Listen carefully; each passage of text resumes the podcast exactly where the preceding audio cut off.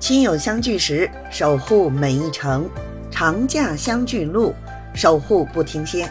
亲爱的朋友们好，我是北京的赫本。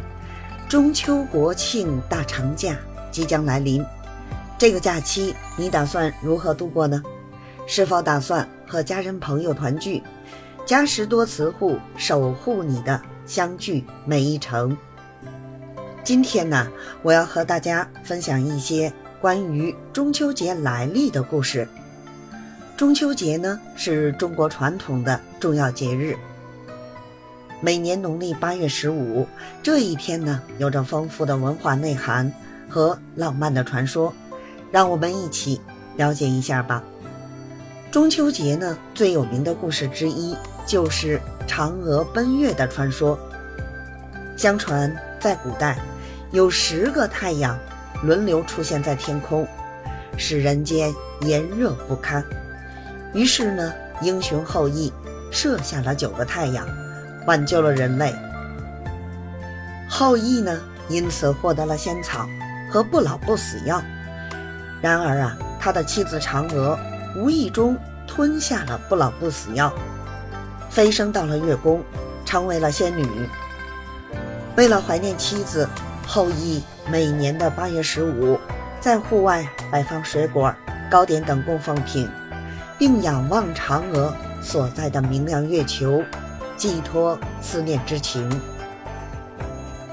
除了嫦娥奔月的传说呢，中秋节呀，还与丰收和团圆有着密切的关系。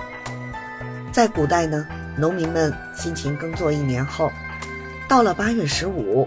他们将丰收的果实摆满家中，感谢大地的恩赐。同时呢，当时的人们也相信，在这个特殊的夜晚呐，月亮最圆、最明亮，象征着团聚和祝福。因此呢，家人们会相聚一堂，共享美食，度过一个快乐而温馨的夜晚。关于中秋节的庆祝活动呢，最著名的就是赏月。和吃月饼了。在中秋之夜，人们会在户外举行赏月活动，与家人、朋友或邻居一起欣赏皎洁的明月，同时呢，品尝各种口味的月饼，也成为中秋节不可或缺的传统。月饼的形状是圆的，象征着团圆，而馅料的丰富多样也让人们倍感期待。在现代社会呢？虽然生活方式发生了变化，但中秋节依然保持着浓厚的传统文化氛围。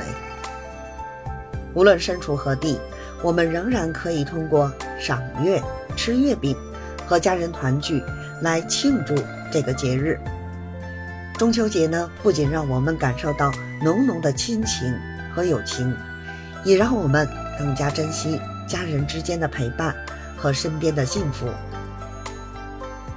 总体而言呢，中秋节是一个月圆人团圆、感恩丰收的传统佳节。